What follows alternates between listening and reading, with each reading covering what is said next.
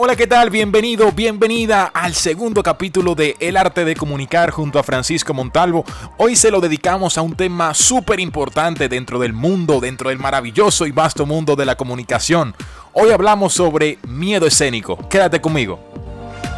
El arte de comunicar junto a Francisco Montalvo. Junto a Francisco Montalvo. El miedo escénico es esa ansiedad social, ese pánico que le tenemos al público, a la escena, a exponernos frente a una determinada audiencia. Ese es el miedo escénico.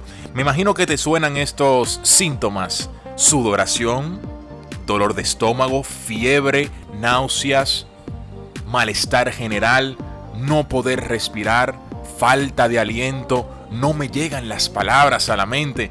Todo eso tiene que ver con el miedo escénico, pero ¿por qué específicamente sucede?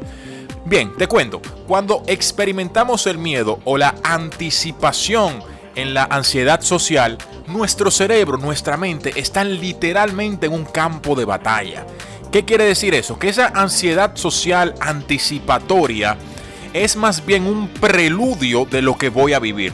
Por ende, el cerebro comienza a imaginarse todo lo que viene, comienza a pintar imágenes y sonidos de lo que va a ser mi experiencia hablando en público y eso ocasiona que mi cuerpo, el cuerpo tan perfecto, comience a liberar hormonas como el cortisol, la adrenalina, cuyos efectos secundarios muchas veces son las palpitaciones, el dolor en el pecho, el dolor de estómago, inclusive la misma fiebre. Nuestro cerebro se encarga de proyectar una imagen de cómo va a ser esa conferencia cómo va a ser esa presentación en público. Se encarga de pintar esa imagen, pero ¿qué sucede? ¿Por qué razón? Es que en esa anticipación nosotros sentimos tantos nervios. Sencillamente porque imaginamos lo peor, imaginamos cosas negativas y como nuestro cerebro no distingue entre lo real e imaginario, asume que eso que te estás imaginando está sucediendo. Fíjate qué mágico es el cerebro. Ahora, la técnica que te traigo el día de hoy tiene que ver justamente con eso mismo, con la proyección negativa. Se conoce como diálogo interno. ¿Qué es el diálogo interno? La conversación que yo tengo conmigo mismo.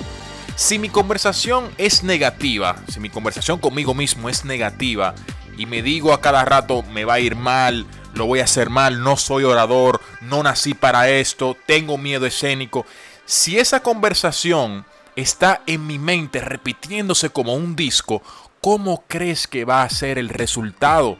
Habiéndote mencionado, por supuesto, que el cerebro no distingue entre lo real e imaginario y por supuesto la comunicación, el diálogo interno, crea imágenes. Y volvemos entonces a un círculo vicioso. ¿Qué yo te aconsejo? Cambiar ese diálogo interno negativo por uno más positivo. Hay una técnica de programación neurolingüística que dice, cuando te escuches hablándote negativamente, lo voy a hacer mal, no soy bueno, no soy buena para esto, automáticamente imagínate un disco en tu mente y dale la vuelta. Es decir, el disco va hacia la dirección derecha, diciendo que no puedo hacerlo, no soy buena, no soy bueno, me va a ir mal. Y trata en tu mente de girar el disco hacia atrás con un pensamiento más positivo. Sí lo voy a hacer, sí lo voy a lograr, voy a salir de esto, voy a salir airoso, voy a salir airosa.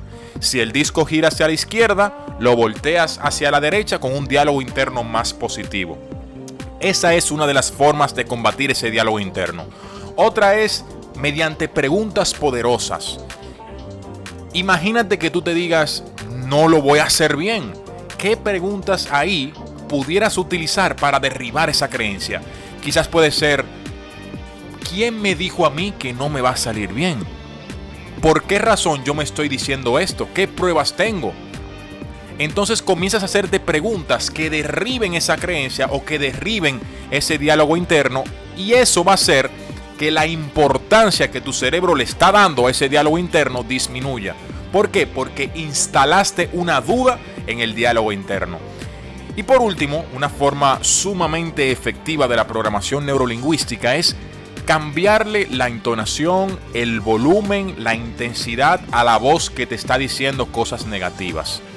¿Qué hace eso? Que por supuesto también relaja esa tensión porque le estás poniendo una voz distinta a la tuya. Y yo te recomiendo que sea una voz graciosa, una voz de un personaje animado, por ejemplo. En vez de tú decirte internamente lo voy a hacer mal con tu propia voz, tú haces el ejercicio de cambiarla, cambiar la entonación. Por ejemplo, lo voy a hacer mal, lo voy a hacer mal, lo voy a hacer mal.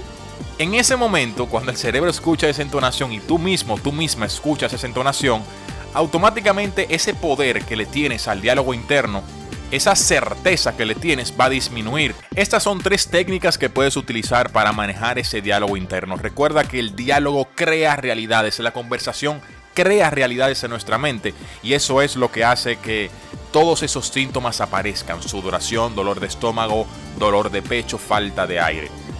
Muchísimas gracias por acompañarme en este día. Espero que sigas teniendo una jornada maravillosa. Aprovecha esta cuarentena para prepararte, para invertir en ti, que es lo único que va a generar esos frutos que deseamos en el futuro. Muchísimas gracias. Feliz resto del día. Esto fue El Arte de Comunicar junto a Francisco Montalvo. Chao, chao.